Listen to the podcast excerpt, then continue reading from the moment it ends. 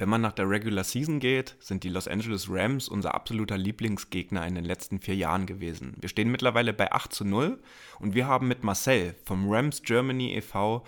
über die Rams 2023 gesprochen, über die Key Matchups jetzt am Wochenende und alles, was ihr über dieses Spiel wissen müsst. Wir wünschen euch viel Spaß bei dieser Ausgabe. Herzlich willkommen zu einer neuen Episode des Niner Empire Germany Outside Zone Talks, deinem deutschsprachigen 49ers Podcast. Viel Spaß beim Hören und Go Niners!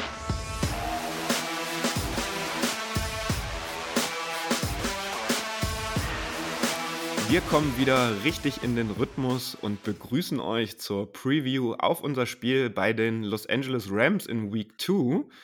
Und ähm, offiziell reisen wir ja dann zum Führenden der NFC West. Äh, das hat damit zu tun, dass die Rams innerhalb der Division letzte Woche gegen die Seahawks gewonnen haben und deswegen auch nach den NFL Tiebreaking Procedures vor uns stehen.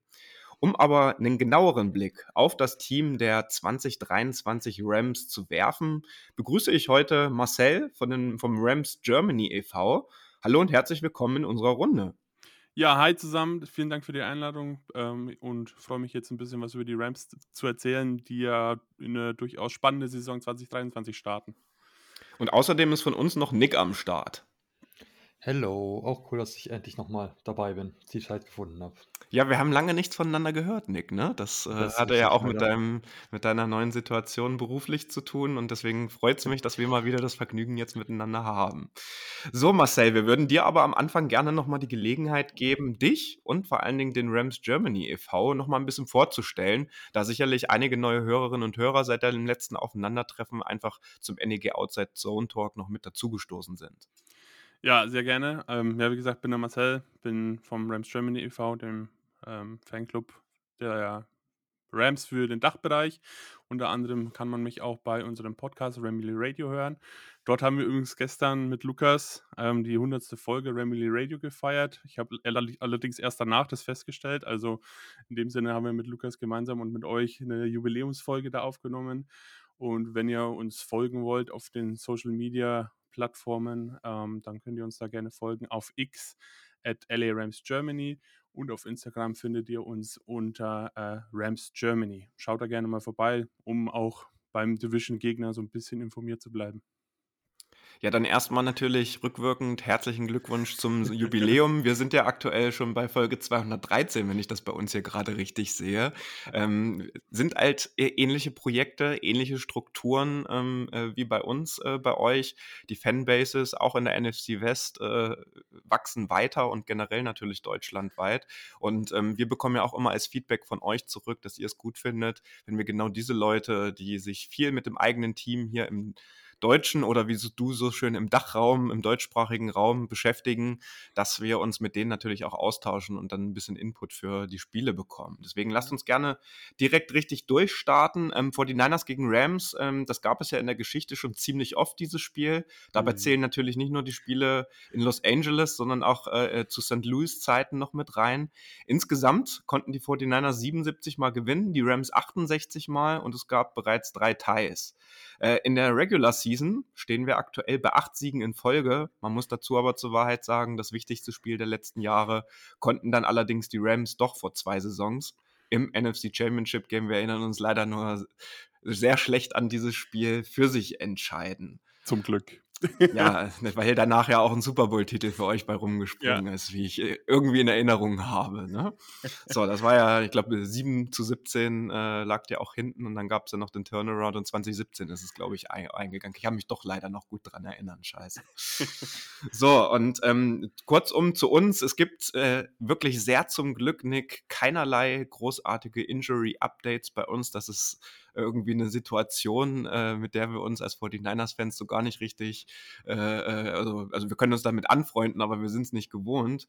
Lediglich Dre Greenlaw hat eine kleine Leistenzerrung, die er auskuriert und äh, Trent Williams hat gestern beim Training nicht teilgenommen. Das war aber eingeplant, weil er ja der, einer der älteren Vets ist, die immer mal so eine Rest, Day, äh, Rest Days zugestanden bekommen.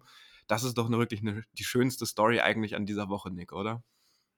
Ja, absolut. Also, ich bin das ja auch als 49ers-Fan ist man das ja nicht gewöhnt, dass man keine Verletzten hat und vor allem auch Klopf auf Holz, äh, noch alle seine QBs zur Verfügung, äh, die man noch in der, in der Saison hatte. Da sah es ja durchaus letztes Jahr ganz anders aus. Äh, ja, genau. Und das ist einfach, einfach gut zu hören, wenn äh, Kyle Shannon bei der Pressekonferenz nach dem Spiel sagt, es gibt keine Injury-Updates. Das ist einfach schön. So, und wir hatten gerade äh, vor zwei Jahren über das Spiel gesprochen, Marcel. Ähm, es gab ja jetzt zu letzten Jahr und jetzt von 2022 zu 2023 doch noch mal ein paar Veränderungen bei den Los Angeles Rams. Magst du uns vielleicht noch mal so einen kurzen Abriss geben, was sich jetzt bei euch äh, zur neuen Saison äh, großartig verändert hat? Ja, also es sind einige Sachen gewesen, die sich verändert haben große Entlassungen, wie zum Beispiel Bobby Wagner und Leonard Floyd. Ähm, der Trade von Jalen Ramsey zu den Dolphins ist passiert. Ähm, man ist eigentlich in eine ganz andere Offseason reingegangen als in die letzten Jahre. Also man war bei weitem nicht so aggressiv mit großen Signings, irgendwelchen Trades oder sowas. Ähm, also war eine ziemlich ruhige Offseason bei den Rams. Ähm, also nicht nur Personalentlassungen hatten wir, sondern auch ähm, Coaches-Wechsel hatten wir zum Beispiel. Ähm, wir haben einen neuen Offense-Coordinator mit Mike LeFleur. Ähm, der so ein bisschen wieder ein Stück Shanahan-Kultur zu den Rams zurückbringt, worüber ich sehr froh bin. Und ähm, wir haben auch einen neuen Special Team Coordinator und einen neuen O-Line Coach. Also in der Offseason ist wirklich viel passiert. Ähm, unter anderem auch mit 14 gedrafteten Rookies. Ähm, und irgendwo waren wir dann zwischenzeitlich mal bei 40 Rookies in, während, des, während des Training Camps. Und ähm, ja, also es ist viel passiert. Viele haben natürlich gedacht, dass es eine nicht ganz so erfolgreiche Saison wird. Wir sind jetzt gut in die Saison gestartet, vielleicht sogar besser als erwartet. Klar, mit einem Sieg ist es immer besser als mit einer Niederlage, aber der Sieg gegen die Seahawks hat schon, war schon eindrucksvoll unter den Voraussetzungen. Ja, du hast es gerade beschrieben. Ihr habt ein ziemlich junges Team, ne? Das ist mir auch bei dem Spiel gegen die Seahawks äh, noch mal äh, einfach vor die Augen geführt worden, weil ich mich in der Offseason natürlich jetzt auch relativ wenig mit den Rams äh, beschäftigt hatte, weil wir äh, sehr viele Baustellen intern bei uns hatten und Gesprächsbedarf, sage ich mal so. Und ähm, ich hatte zumindest aber trotzdem den Eindruck, dass das aber als Team sehr gut funktioniert hat und die auch sehr gut miteinander gefeitet haben jetzt letzte Woche. Und jetzt hast du das Spiel schon angesprochen. Ähm, es war ja für mich persönlich auf jeden Fall am Ende sehr überraschend. Ich habe es jetzt nicht live geguckt, aber dann so die, die 40 Minuten Highlights im neuen Game Pass. Ähm, deutlich mit 30 zu 13 und dann vor allen Dingen ja auch noch im Lumenfield in äh, Seattle gewonnen. Kannst du uns noch mal kurz mitnehmen, wie, diese, wie das äh, dann zustande gekommen ist und vielleicht auch wie überrascht äh, du von der Leistung gewesen bist? Also die erste Halbzeit war jetzt ein ziemlich ausgeglichenes Spiel. Wir hatten ein bisschen Probleme mit dem Run-Game des Seattle Seahawks und sind dann auch mit, einer knappen, mit einem knappen Rückstand in die Halbzeit gegangen. Und die zweite Halbzeit, die war ja wirklich so, hätte man nie so erwartet die Seahawks haben insgesamt zwölf Yards noch geschafft im zweiten, in der zweiten kompletten Halbzeit und keinen einzigen Punktgewinn. Ähm, man hatte ne, ein bisschen, bisschen die Befürchtung, dass Stafford so ein bisschen die Anspielstation durch Cooper Cup fehlt, weil der ja verletzt ist. Aber ähm, da haben, hat der, junge Rookie Puka Nakur ab, abgeliefert und Tutu Atwell wurde wieder, oder was heißt wieder, er wurde endlich mal richtig eingesetzt, sodass da ein gutes, ganz gutes Wide Receiver Tandem entstanden ist. Ähm, aber warum die Seahawks jetzt auf einmal so massiv eingebrochen sind, dass bei denen in der zweiten Halbzeit so wenig bis gar nichts gegangen ist, war für mich auch ein bisschen überraschend. Ähm, also entweder haben die, haben sie sich in der ersten Halbzeit nur abgetastet und die Rams haben noch nur so ein bisschen geschnuppert, was machen die Seahawks. Ähm, aber war ziemlich überraschend, ja. Und auch die Deutlichkeit dann am Ende war, war wirklich überraschend.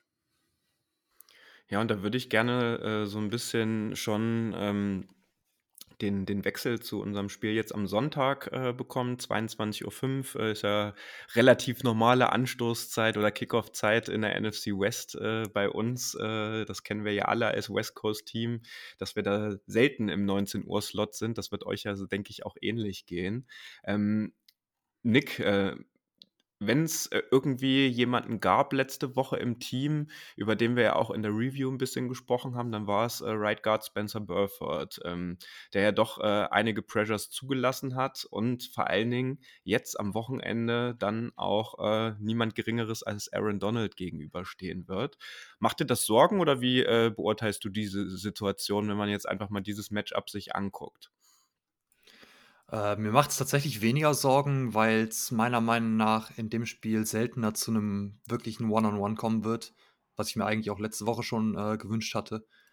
Äh, aber eben dadurch, dass Donald aus der Mitte kommt und nicht von außen, äh, wird es, glaube ich, seltener dazu kommen, dass er im One-on-One -on -One gegen McKivitz stehen wird, äh, sondern da im Zweifelsfall mit Burford zusammen äh, gegen ihn agieren kann, was natürlich dann immer noch ein bisschen Bauchschmerzen bereitet, natürlich. Burford war jetzt auch letzte Woche nicht auf, auf Top-Niveau, meiner Meinung nach. Aber es ist trotzdem nicht das gleiche wie ein TJ Watt, der außen im One-on-One -on -One, äh, ihn einfach umläuft quasi und wie eine Pylonenstange dastehen lässt in, in dem einen oder anderen Play. Genau, dementsprechend habe ich nicht so, ich hatte letzte Woche, größere, letzte Woche größere Bauchschmerzen äh, und dementsprechend, natürlich wird es nicht leicht, aber ich denke, es wird auch jetzt keine unlösbare Aufgabe, die man mit einem Double Team oder teilweise Triple Team, äh, vielleicht noch einem äh, einem Kittel, der daneben steht, oder einem, einem Juice, der noch äh, mit an den Punkt reingeht, wo, wo äh, Donald eben steht. Heißt, mit so einem Double bis zu Triple Team äh, ist, glaube ich, eine lösbare Aufgabe für unsere O-Line. Vor allem, weil es nicht so viele andere Baustellen gibt, die ja auch gedoubleteamt werden müssen, meiner Meinung nach. Ja, und wenn man das nochmal retrospektive sich anguckt, wenn ich das richtig in Erinnerung habe, also in einem NFC Championship Game vor zwei Jahren, da kann ich mich schon dran erinnern, dass Aaron Donald da eine gute Rolle gespielt hat, genauso wie im Super Bowl. Es war ja auch, glaube ich, sogar das letzte Play, an dem er dann auch bei uns äh, dran beteiligt war. Aber die Regular Season Games hatten wir ihn eigentlich ganz gut im Griff. Aber du kannst so jemanden wie Aaron Donald und Marcel, du kennst ihn ja besser als wir, äh, kannst du einfach nicht ein ganzes Spiel rausnehmen. Genauso jemanden, wie du auch nicht Nick Bosa oder andere ein komplettes Spiel rausnehmen kannst. Der wird seine Plays haben, äh, der wird sich auch in den äh, wichtigen Situationen dann doch äh, durchsetzen können. Und gerade bei uns unserer O-Line, die äh, jetzt stabil ist. Das muss man natürlich sagen. Das hatten wir in der Review ja auch schon äh, gesagt, als Team, als Einheit, aber natürlich trotzdem äh, noch relativ unerfahren äh, ist. Äh, jetzt mal von Trent Williams natürlich äh, abgesehen. Und das bin ich sehr gespannt dran. Wie hast du denn beurteilt, wie euer Pass Rush und eure D-Line ähm, funktioniert hat gegen die Seahawks?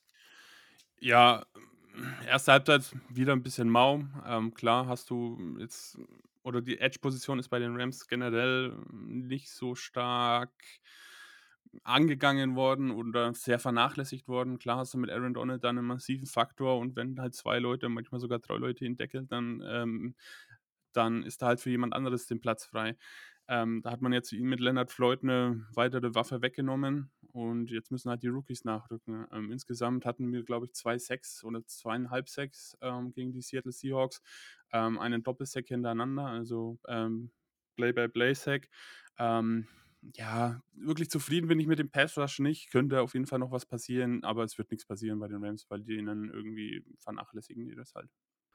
Ja, eure Defense hat allerdings, wenn wir jetzt äh, vom Pass Rush weg, weggehen, ähm, nur sieben, äh, 95 Passing Yards gegen die Seahawks überhaupt zugelassen. Das ist ja gegen ein Team, was sich ja schon in, in den letzten Jahren immer wieder auch im Passing Game einfach ausgezeichnet hat, äh, schon eine starke Nummer. Ne? Also 95 unter 100 Yards die Seahawks im Passing Game zu lassen, äh, das äh, wiederum äh, ist eine sehr gute Leistung gewesen. Demgegenüber steht bei euch, äh, bei den Seahawks, hat ja auch nochmal reingeschaut, dass ihr gerade bei den Plays äh, in der Run-Defense gegen die Outside, äh, Outside äh, Zone Runs quasi sehr anfällig wart. Ja.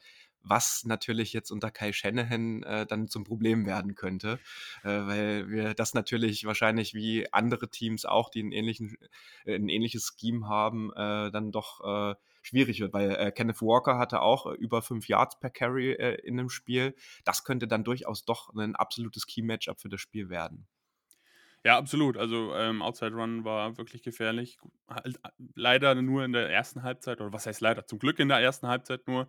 Ähm, deswegen ist es ein bisschen, ja, muss man das ein bisschen differenziert schauen aufs ganze Spiel. Wenn es, wenn er weiter funktioniert hätte, wäre das wahrscheinlich auch mm, dann nicht so deutlich gewesen im Endergebnis. Aber ist ein, auf jeden Fall ein Problem und wird auch gegen die 49ers ein Problem sein, wenn man das nicht irgendwie in den Griff bekommt.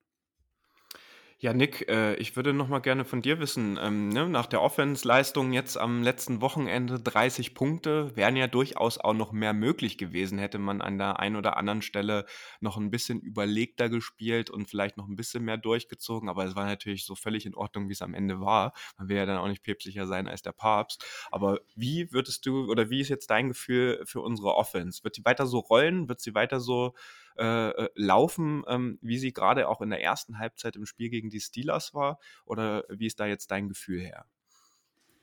Ich kann mir schon vorstellen, dass äh, es in Teilen auf jeden Fall so aussehen wird, gerade weil die Rams Defense meiner Meinung nach auf jeden Fall nicht wirklich stärker ist als die Steelers Defense, ganz im Gegenteil. Äh, dementsprechend kann ich mir schon äh, vorstellen, dass wir weiterhin eine sehr gute Leistung offensiv abliefern werden.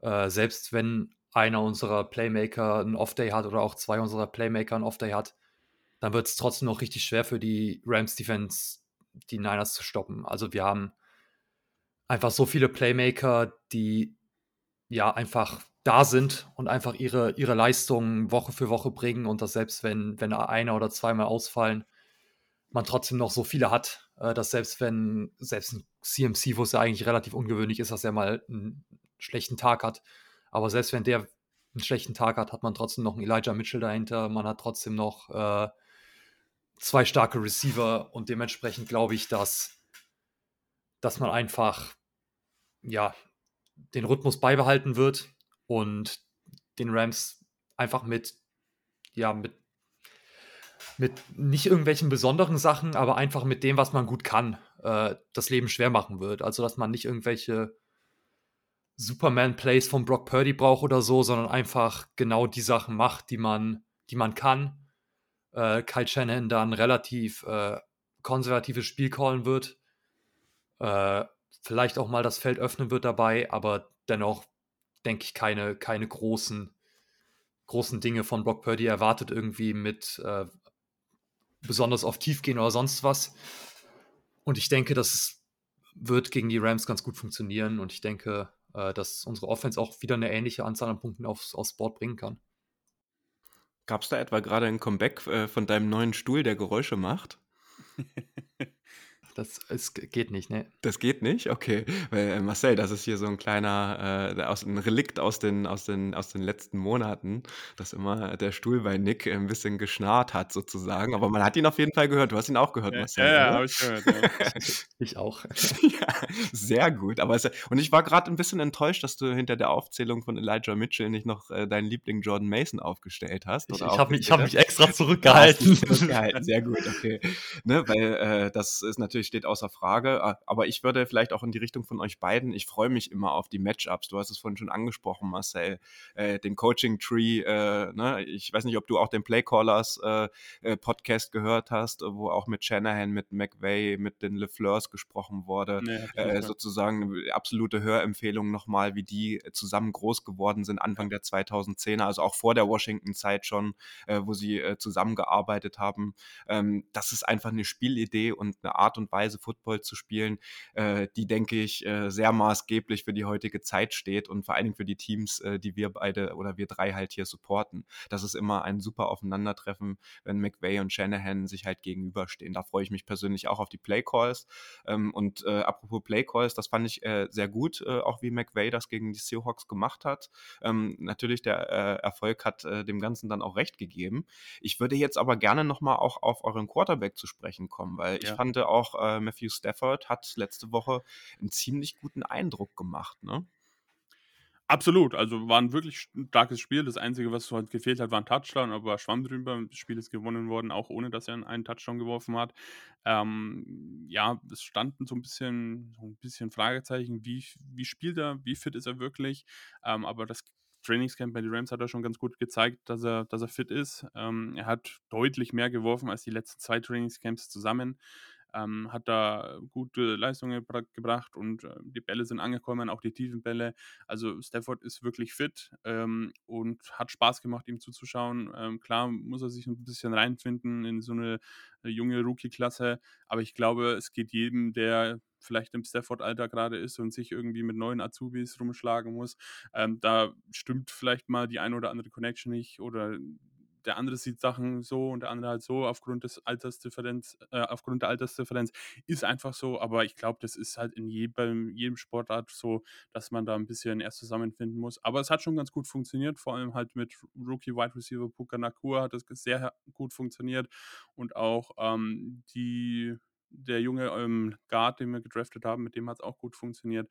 Also Stafford ist fit und ähm, ich hoffe, dass er auch das, was er gegen die Seahawks gezeigt hat, gegen die 49ers zeigen wird. Wer ist denn bei euch eigentlich gerade auf Tight End auf dem Depth Chart? Ähm, Tyler Higbee. Ach, na klar, Higbee, ja. Genau. Und ähm, dahinter ist dann Bryson Hopkins und dann Davis Allen. Ja, die werden ja wahrscheinlich jetzt auch, gerade wenn so viele Rookies mit am Start sind, das Team jung ist, äh, auch äh, eine beliebte Anspielstation jetzt in den nächsten Spielen erstmal von Matthew Stafford auch sein, auch wenn er selbst natürlich kein Rookie mehr ist. Aber äh, da gibt es ja zumindest schon aus den letzten Jahren eine gewisse Connection.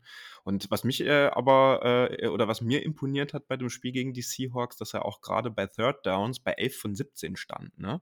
Und Ja. er hatte ja auch die Pocket relativ clean und hatte Ja. viel Zeit durch eure O-Line. Ähm, das wird sich ja auch wahrscheinlich ein bisschen ändern jetzt am Wochenende gegen die äh, 49ers. Also das hoffe ich. Du hast es ja mitbekommen. Äh.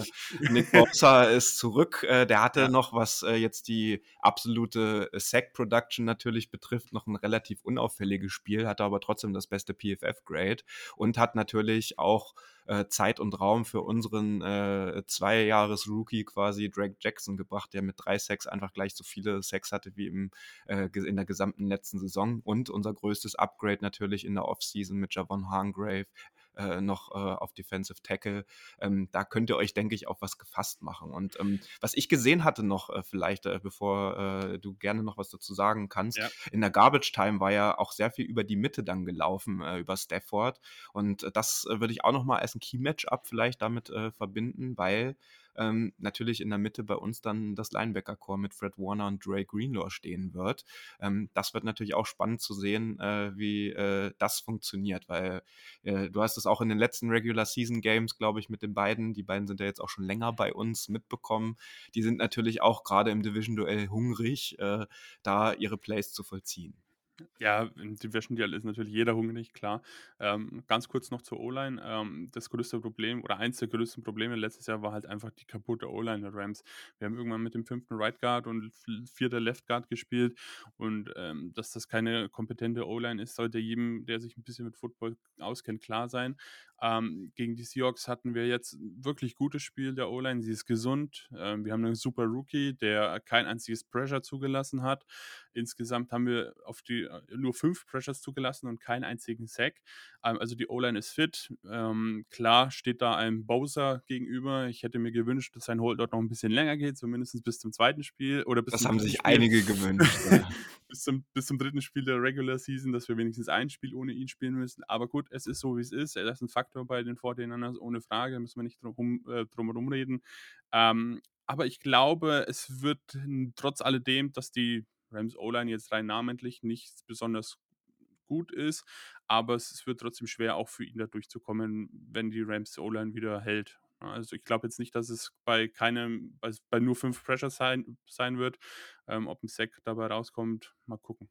Aber sie ist fit, sie ist stabil gewesen im ersten Spiel und ich denke, es wird auch relativ stabil wieder gegen die 49ers sein. Ja, Nick, hast du noch ein Matchup, äh, wo du sagst, da hast du dich jetzt mit beschäftigt oder das äh, siehst du als wichtigen Faktor an, über das wir jetzt vielleicht noch nicht gesprochen haben? Äh, Ich glaube, unsere Running Backs gegen, gegen die Linebacker von den, äh, von den Rams könnte auch noch interessant werden, weil ich da auch einen ganz klaren Vorteil bei uns sehe. Äh, Christian Roseboom und, und Ernest Jones sind das ja, wo ich, wo ich denke, dass es tendenziell auf jeden Fall schon ein, Matchup ist, wo wir ganz gut dastehen äh, und, und da sowohl über, über eben die Running Backs als auch über Kittle in der Mitte äh, die Linebacker vielleicht ein bisschen exposen können. Gerade weil Brock Purdy meiner Meinung nach auch sehr gut darin ist, die, das Feld eben mit den, die Linebacker mit den Augen zu kontrollieren. Äh, auch bei erfahreneren Linebackern wie, wie äh, Quan Alexander hat man das letzte Woche teilweise gesehen, dass er da einfach, dadurch, dass er lange irgendwie woanders hingeguckt hat, äh, die Route frei, frei geguckt hat quasi und der Linebacker sie nicht jumpen konnte. Äh, und ich denke, dass, dass das, äh, das Linebacker-Core der Rams da gegen die Running Backs, aber auch gegen, gegen die Pässe über die Mitte äh, zu Debo oder zu Kittel äh, durchaus Mhm. ja was sind, was angegriffen werden kann. Ich hoffe, dass Debo kein Faktor sein wird. Also, der hat mich wirklich die letzten Spiele immer Nerven gekostet. Ich habe bei uns in der Aufnahme schon gesagt, ich mache mir jetzt ein Dartboard mit Debo Samuel-Bild drauf. Also, der hat mich wirklich Nerven gekostet und es war zum Haare raufen, weil er uns halt immer fertig gemacht hat. Der war immer offen für irgendwelche Big Plays, hat immer die Bälle runtergepflückt und also, der hat mich wirklich zum Wahnsinn getrieben. Ich hoffe, dass der wenigstens mal kein Faktor ist. Aber wahrscheinlich muss ich dann äh, nächste Woche dann äh, Ayuk noch dazuhängen und vielleicht noch einen Kittel oder so mal gucken. Ähm, einen McCaffrey, den mag ich persönlich, auch wenn er das falsche Trikot trägt. Aber ja, ich hoffe wirklich, dass, dass Debo sich mal, äh, dass, dass er einfach mal einen Scheißtag hat, um es auf den Punkt zu bringen. Ja, gegen die Rams war es bisher immer gut. Also es ja. war irgendwie so der, der Lieblingsgegner gefühlt von, von Debo. Ja, leider.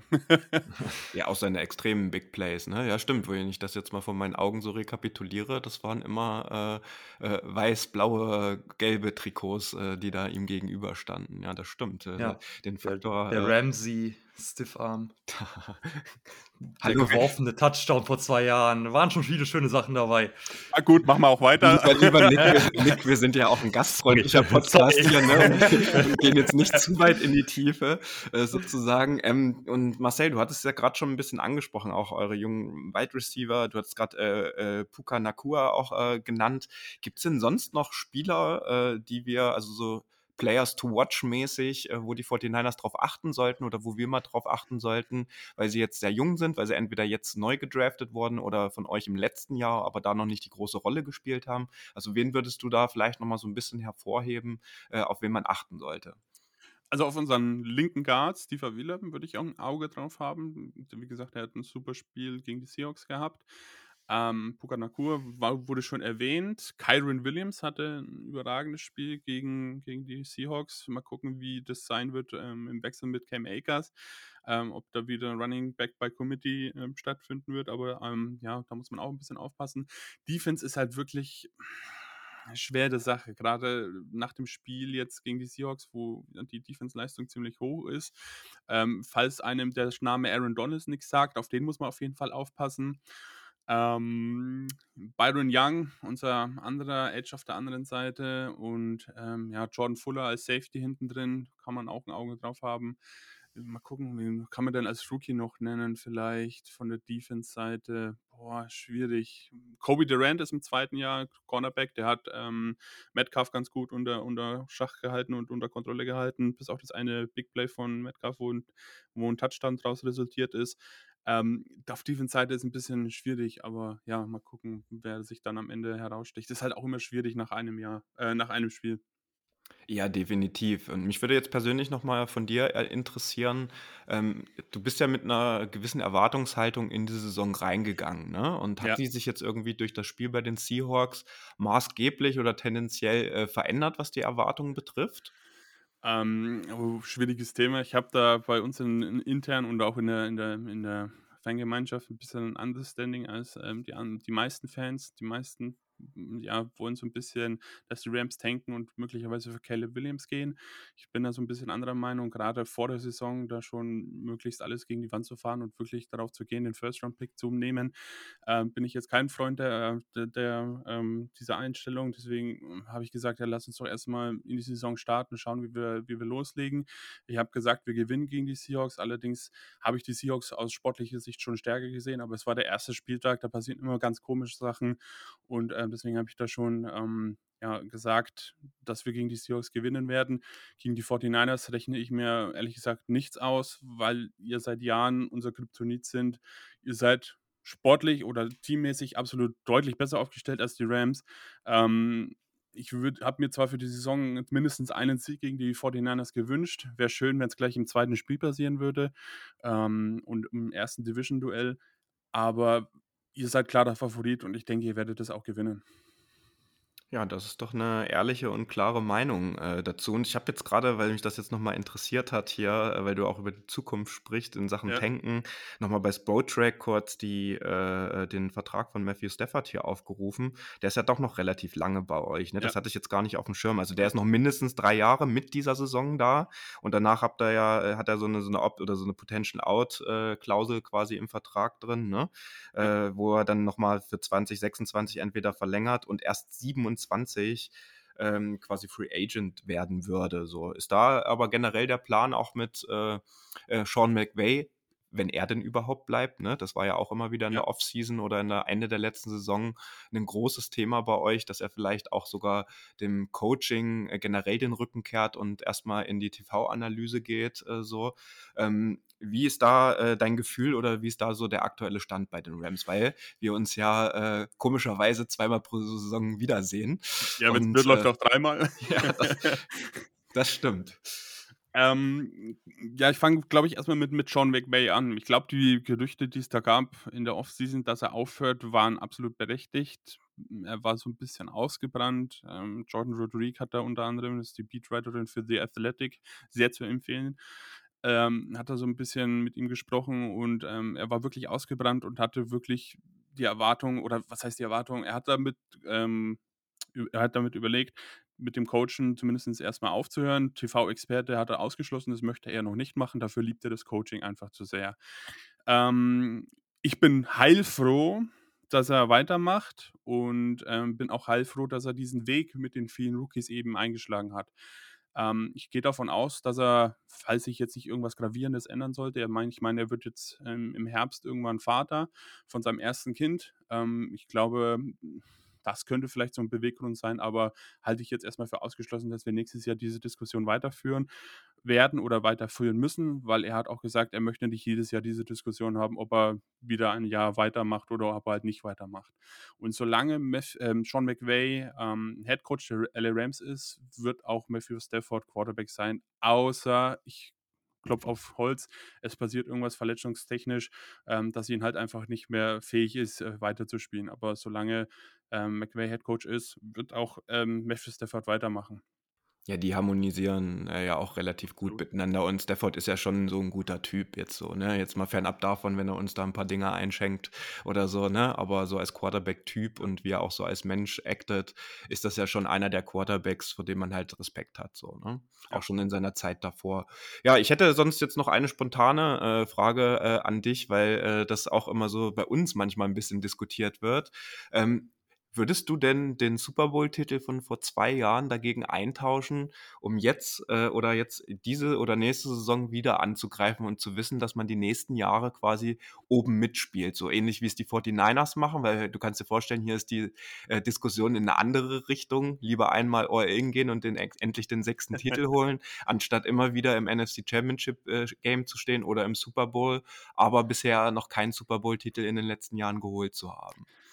Ähm, also den Super Bowl-Sieg würde ich auf keinen Fall eintauschen und es ist einfach ein einmaliges Erlebnis, wenn es blöd läuft als Fan einer Franchise oder gar kein Erlebnis bei anderen. Also ich würde ihn auf keinen Fall eintauschen.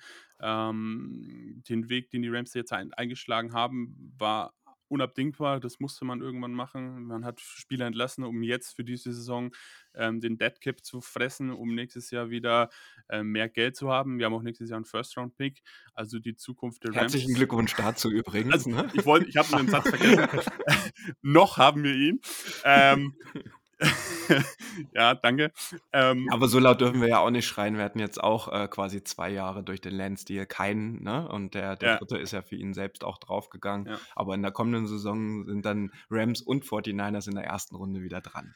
Ja, also der letzte First-Round-Pick der Rams war Jared Goff. Das sagt schon einiges aus. Ähm, für die Ach, krass. Das war, das war 2016. Oh ja, das ist hart. Okay, nee, ja. so lange hätte ich hätte ich jetzt gar nicht äh, von alleine gedacht, ja. Okay, Nick, äh, dann vielleicht noch in deine Richtung. Hast du noch irgendwas Sportliches, ähm, was jetzt rein äh, auf das Spiel äh, zu beschränken ist, was, was wir noch nicht erwähnt haben?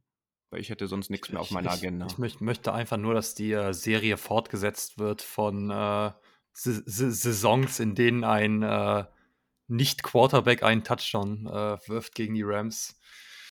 Ja, sehr gut. Dann würde ich vielleicht aber trotzdem noch zu einem Faktor kommen, weil er zu dem Spiel einfach mit dazugehört. Ich hatte es vorhin im Intro schon so ein bisschen angekündigt. Äh, die Rams haben ja nicht immer in Los Angeles gespielt und auch die Chargers waren nicht immer in Los Angeles. Das heißt, diese Stadt hatte auch einige Zeit einfach gar kein Footballteam und da ist es in Kalifornien und in so einer Riesenmetropole irgendwie maßgeblich, dass sich die Menschen dort andere Footballteams in Kalifornien äh, meist aussuchen Und ähm, ich habe mal geguckt, die äh, Projection auch von Vivid Seats ist wieder 64 Prozent ähm, sind am Wochenende 49ers-Fans im Stadion, weil wir das auch wissen durch unsere Mutterorganisation, also the Niner Empire Organization. Da gibt es sehr viele Chapter und sehr viele äh, äh ja, Chapter einfach auch in LA und in den umliegenden Städten. Da wohnen einfach eine Menge 49ers-Fans in Los Angeles. Ähm, wie nimmst du das wahr, äh, sozusagen, als äh, Betroffener äh, sozusagen? Du warst ja sicherlich auch schon mal vor Ort. Vielleicht nicht bei dem, vielleicht nicht bei dem Spiel oder so, okay. Aber das ist ja schon auch Kacke dann zu sehen, wenn ein Stadion so rot ist. Und dann haben die 49ers jetzt diese Woche auch noch entschieden, dass sie in, in ihren roten Heimtrikots spielen, was sie relativ selten auswärts machen. Ähm, was für 'n Faktor hat das bei den Rams? Also, ne, ist ja jetzt auch kein Geheimnis, dass das in der Vergangenheit und gerade in vor zwei Jahren, äh, mit dabei war, weil das NFC Championship Game habt ihr ja dann im Endeffekt trotzdem gewonnen, ne? Also, es ist auf jeden Fall ein Faktor, das kann man nicht leugnen. Ähm, es ist halt einfach die Problematik gewesen, dass LA jahrelang kein Footballteam hatte. Ähm, der die Fanbase von den Rams ist in St. Louis und die hat den Umzug halt, ja, überraschenderweise nicht mitgenommen nach LA. Die neue Fanbase muss, ja, möglicherweise erstmal gezeugt werden und, ähm, dann auch erzogen werden in Richtung in Richtung Rams-Fan werden. Also, dieses Fantum in LA für Rams-Fans ist einfach noch nicht vorhanden. Ähm, deswegen ist es jetzt keine große Überraschung, dass im SoFi Stadium überwiegend die rote Farbe ist, auch wenn es persönlich nicht so gut zu den ähm, blauen und gelben Farben passt, aber das sei mal dahingestellt. Auf, aber es ist ein Faktor auf jeden Fall. Die Spieler haben sich jetzt schon zwei Jahre lang darauf eingestellt und ähm, die wissen wahrscheinlich mit der Situation besser umzugehen als vielleicht die ein oder anderen Fans, aber ähm, lässt sich nicht leugnen, dass es auf jeden Fall ein Faktor ist. Okay, dann äh, würde ich sagen, kommen wir so langsam zum Abschluss. Äh, wir machen am Ende trotzdem immer, dass das kein richtiger Ergebnistipp ist, aber so wie man das vielleicht aus den Staaten kennt, äh, ne, irgendwie Rams oder Niners bei Four. Du hast es ja schon so ein bisschen gerade in deinem vorletzten Take gesagt, dass du davon ausgehst, äh, dass äh, da jetzt für euch ein Lost bei rumkommt. Was würdest du sagen, mit welcher Tendenz? Ich gehe auf jeden Fall von einer engen Partie aus. Ich gehe nicht davon aus, dass es irgendwie ein Blowout-Game für die 49ers wird, aber ich bleibe dabei, dass die 49ers am Ende gewinnen werden. Würde mir natürlich wünschen, wenn mein Wunsch, den ich vor der Saison mir gewünscht hatte, mit einem wenigstens einem Sieg aus der Regular Season rauszugehen, schon an Game Day 2 passieren wird. Ähm, aber ich denke, dass die 49ers das leider weiter, leider gewinnen werden und weiter unser Kryptonit bleiben. Nick, wie sieht es bei dir aus? Ich gehe mit, mit 13 für die Niners und einem sehr langen Moody Field Goal. da bin ich gespannt. Äh, da werden wir am Sonntag bestimmt in Kontakt sein, mein Lieber. Ja, einfach, einfach mal eine Bold Prediction raushauen, muss auch mal sein. So, äh, ich bin, ich sag Niners bei 8, äh, weil ich denke schon, dass wir irgendwie zumindest eine ganze Possession vorne sein werden aber ähm, das Spiel ist halt noch lange nicht jetzt einfach safe gewonnen so. Und ähm, ich würde gerne noch auf einen Punkt äh, zu sprechen kommen. Ihr habt es auch über die Social Media Kanäle bei uns äh, schon mitbekommen. Wir haben ja jetzt auch eine WhatsApp Community gestartet ähm, haben dort jetzt ähm, aber natürlich auch äh, eine sozusagen eine Ankündigungsgruppe, wo nur wir als Admins was schreiben können, wenn ihr einfach nur die Infos haben wollt und eine Austauschgruppe, wo natürlich mittlerweile fast 300 Leute drin sind, wo sehr viele Menschen natürlich auch schreiben. Es kann jetzt also jeder selbst entscheiden, ob er nur in der einen und in der anderen ist oder sich halt nur für eine der beiden Gruppen entscheidet. Wer Lust hat, äh, da irgendwie zu joinen, ähm, man kann die Gruppe auch auf Stumm schalten. Also für mich persönlich, ich bin auch nicht in der großen großen Austauschgruppe drin, weil man dann doch äh, zu viele Gruppen dann mittlerweile hat. Aber wir wissen, dass es ganz viele Leute da draußen gibt, die gerne miteinander sprechen. Äh, da ist nur ein Hinweis von uns nochmal. Schaut bitte in der Gruppe nochmal in die Community-Regeln rein, um einfach gewisse Dinge vorzubeugen und ähm, da ein bisschen Ordnung und Struktur reinzubekommen. Da könnt ihr gerne ähm, sozusagen joinen. Und wir haben da heute aber eine Umfrage drin gemacht. Und zwar, mit welchem Gefühl ihr denn in dieses Spiel jetzt in Woche 2 geht. So, und es gibt zwei riesengroße Fraktionen. Die eine sagt, äh, die Niners machen da weiter, wo sie gegen die Steelers aufgehört haben und äh, zum gleichen prozentualen Anteil, also es waren beide so irgendwie äh, knapp 48 äh, Prozent, die sagen, das wird ein enges Spiel, aber die 49ers werden das gewinnen, wenn sie konzentriert wirklich an ihre Sache drangehen und nicht überheblich werden. Dann gab es einen sehr kleinen Teil, der gesagt hat, äh, irgendwie der Start war uns ein bisschen zu perfekt. Das waren drei, vier Leute äh, und jetzt muss doch irgendwie was schief gehen. Also die glauben äh, dem Ganzen noch nicht so recht. Und dann gab es noch mal so äh, sieben bis acht Leute, die gesagt haben, es ist die Regular Season gegen die Rams, der Sieg ist so gut wie sicher. So, das ist die Tendenz, die ihr hattet äh, mit knapp 300 Leuten. Wir haben das jetzt mal uns erspart, über Instagram, über die großen Kanäle nochmal zu machen, weil wir das ja auch ein bisschen einbinden wollen. So, Marcel, wir danken dir aber jetzt ganz herzlich für deine Zeit und deine Expertise und wünschen dir ab äh, Week 3 natürlich ganz viel Erfolg mit deinen Rams. Äh, und wir sehen uns ja dann auch nochmal zum Regular Season Finale in Woche 18. Ja, vielen Dank, dass ich da sein durfte. Vielen Dank für die Einladung. Es ist immer wieder schön bei euch zu sein. Ich wünsche euch natürlich auch einen schönen ähm, Game Day und ja, mal gucken, wer dann am Ende gewinnt. Vielleicht sehen wir uns auch ein drittes Mal, aber das wäre, glaube ich, ein bisschen wagemutig. Ähm, das muss ja, muss jetzt nicht sein. Am Sonntagabend um 22.05 Uhr wissen wir mehr und wir hoffen, dass wir äh, in dieser Aufgabe oder in dieser Aufnahme hier ein bisschen aufzeigen konnten, dass wir wie bei jedem Spiel in der NFL einfach eine Menge Arbeit hinter einen Sieg stecken müssen, also das gesamte Team. Äh, die Zeichen für einen Ausbau der Siegesserie aber nicht schlecht stehen gegen die Rams. Ähm, aber dafür müssen, wie gesagt, die Räder auch ineinander greifen, weil das Ziel muss jetzt einfach sein, am Sonntagnacht dann oder Montag früh auf Platz 1 der NFC West zu stehen, mit dem Roster, mit dem Kader, den wir haben. Und äh, 22.05 Uhr einschalten und wir wünschen euch bis dahin eine angenehme Restwoche. Das war der Niner Empire Germany Outside Zone Talk. Streamt und abonniert uns auf allen gängigen Kanälen unter ad 49 ersempire GER.